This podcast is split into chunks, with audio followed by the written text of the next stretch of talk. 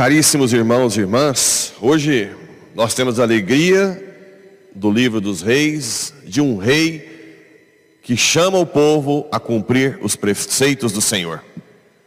Uma autoridade civil que reconhece que amanhã as larvas vão comer e a alma prestará culto, contas a Deus.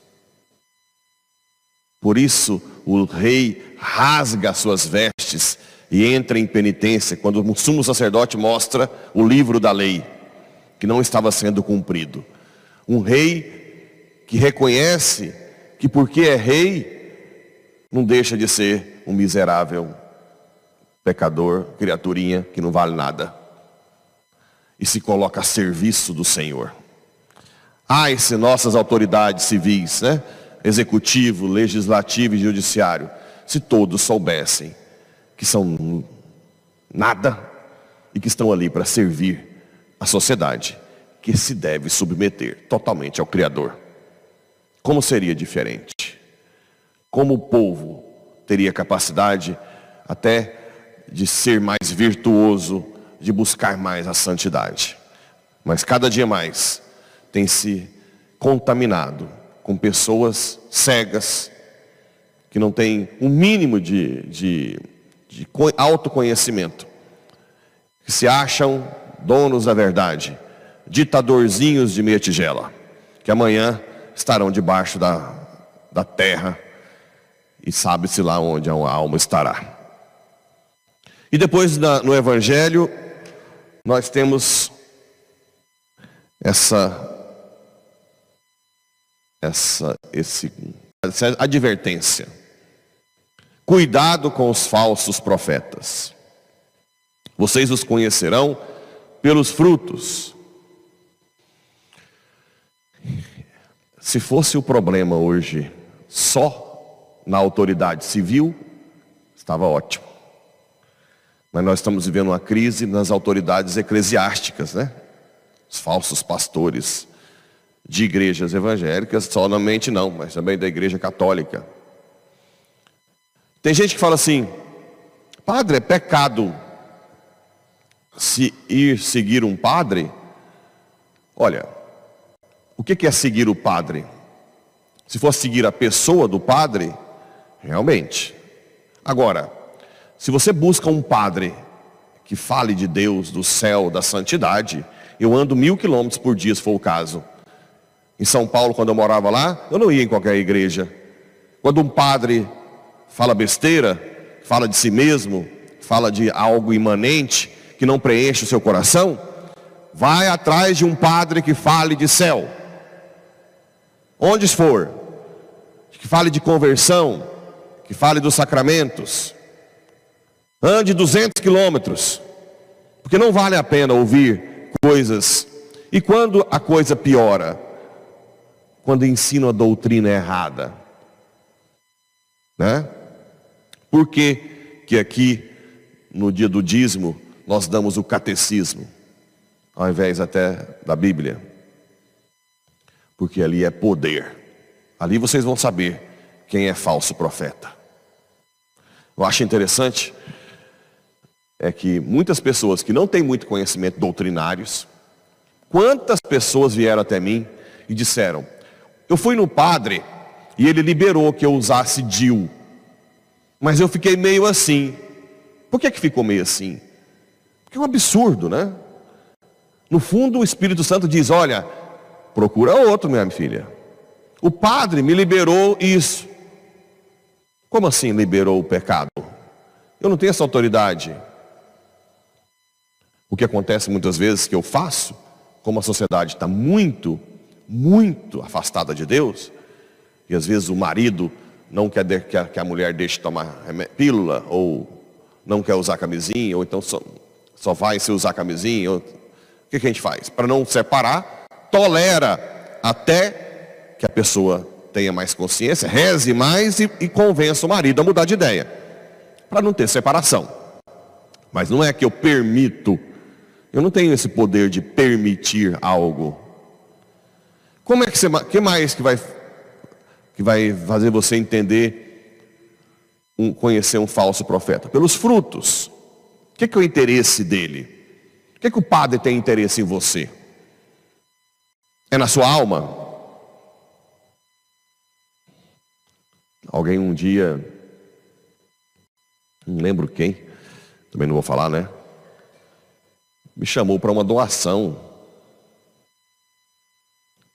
de alguma coisa.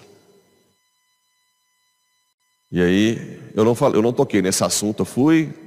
E quando eu estava indo embora, ah, padre, eu disse, não, eu quero muito mais que essa doação. Eu quero a sua alma. Hum? Ficou assustado. Eu sou exigente. Hum? Eu quero a sua alma. Isso é o que a gente tem que buscar. Almas para Deus. Né? almas para Deus. O padre sofre tentações? Sofre. O início nosso aqui na, na, na paróquia foi muito difícil financeiramente. Muito difícil. A tendência é que selecione amizadezinhas com pessoas com mais dinheiro. Eu hoje até tenho misericórdia Antes eu era muito mais duro com alguns padres, né? Que Hoje eu entendo um pouco mais pela dificuldade que nós passamos, mas não justifica que isso não que isso continue. O padre tem que com o tempo rezar e buscar conversão nesse aspecto. Tirar esse peso de querer, né, só a lã da ovelha, o leite da ovelha. Mas por outro lado, por outro lado, tem muita gente que nos acompanha hoje, eu vi também o lado negligente dos fiéis. Porque se os padres se preocupam tanto com o financeiro e depois acabam se envolvendo para passear com mais ricos ou para ter mais coisas, doações, é porque também grande parte dos fiéis não são comprometidos com o dízimo porque se os fiéis fossem, talvez os padres perderiam menos. Também tem o lado dos fiéis. Os católicos são negligentes muitas vezes com a, a questão financeira. Acha que não precisa, que a igreja vive do ar, né? Então não é só o padre. Não é só o padre. Não rezam, não rezam nesse aspecto, Senhor, me dá força para devolver o dízimo corretamente. Deixa rolar. Aí o pobre do padre, às vezes jovem, chega numa situação de crítica e vai se corromper. Vai se corromper. Mas culpa também dos fiéis. Culpa dos fiéis também que não rezam pelo padre. Cadê os grupos que rezam para o padre não cair? Então, os falsos pastores não são culpados sozinhos. Não são. Existe uma dupla culpa. O povo tem que preocupar com o sacerdote, rezar, fazer jejum e deve ajudar financeiramente a paróquia. Deve ajudar financeiramente a paróquia. Quando nós começamos aqui, a gente, a gente praticamente sofria todos os dias, achando que não ia conseguir pagar as contas. Imagina, eu tinha uma estrutura humana de uma vida anterior. E se fosse um padre muito jovem? O que vocês acham que ia acontecer? Ia se perder.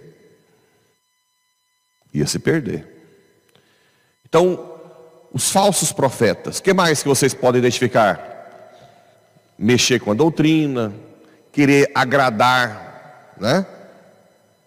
É, mudar a doutrina para agradar a pessoa, para a pessoa não ir embora, né? Tem um preço alto, falar a verdade. Eu já ouvi coisas da minha pessoa, que se eu fosse um, um sensívelzinho, já tinha batido a cabeça na parede. Mas nem tchum para mim. Porque minha consciência está ligada a Deus. O máximo que eu faço é fazer um, um, uma avaliação geral ali na capela, quando Deus fala que realmente tem alguma coisa que pode ser melhorado. A gente melhora, o resto vem o resultado sem vírus, né? Faz lá o a varredura, toca a vida. Mas tem padre que não é assim. Tem padre que é mais sensível, que não consegue suportar as calúnias, né? E aí vem o outro problema dos nossos fiéis. Uma coisa que não é que eu tenho feridinha com isso não, mas a grande maioria dos fiéis, quando ouvia as calúnias, ficava em cima do muro. Eu não tenho nada a ver com isso, eu vou lá, mas eu não tenho nada a ver com essas, com essas coisas polêmicas. Se safam, ao invés de falar, peraí, peraí, isso é ideia dele ou é a igreja? Isso é ele ou é o catecismo? Você deve estar muito enganado. Eu acho que o que está acontecendo ali é alguém que está falando o que a igreja diz. Não se safar, não se esquivar da luta. Assumir sua condição de batizado. Então hoje é um dia que eu critico sim o falso profeta. Mas também ele não, ele não, ele não nasceu sozinho. Existe uma culpa do lado de lá também. Um padre santo é santo porque os leigos são santos. E os leigos são santos porque o padre é santo. Existe uma interação entre padres e leigos. E isso é importante vocês estarem atentos, porque virão outros padres. E antes de jogar pedra, rezem. Rezem muito. Né? Ajudem a igreja para que o padre não se corrompa. Reze, né? E faça também correções fraternas. Uma coisa boa, muito boa que eu vejo aqui na paróquia. Mas que alguns padres vão sofrer.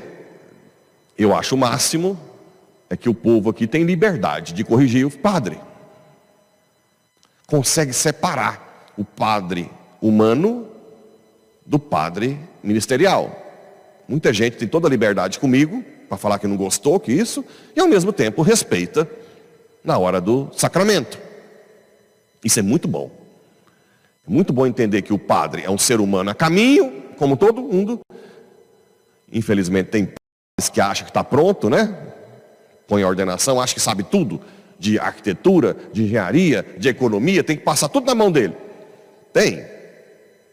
Esses padres são terríveis, né? abafa todo mundo. Mas como é que resolve isso?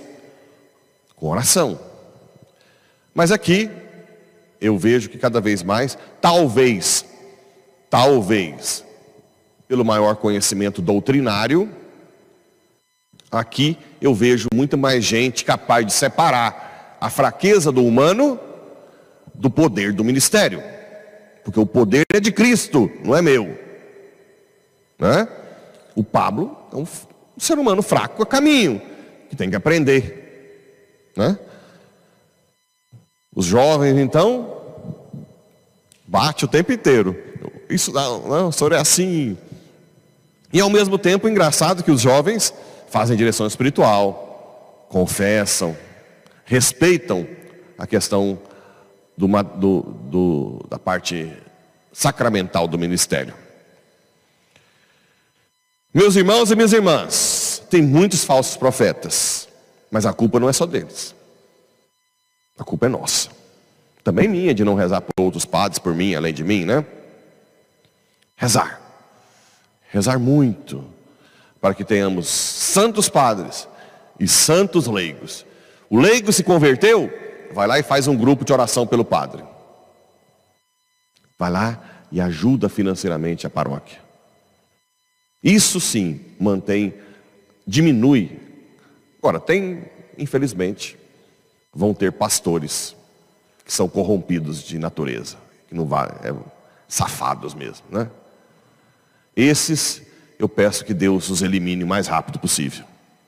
Mas existem pastores que se corrompem por medo, por fraqueza, por sensibilidade.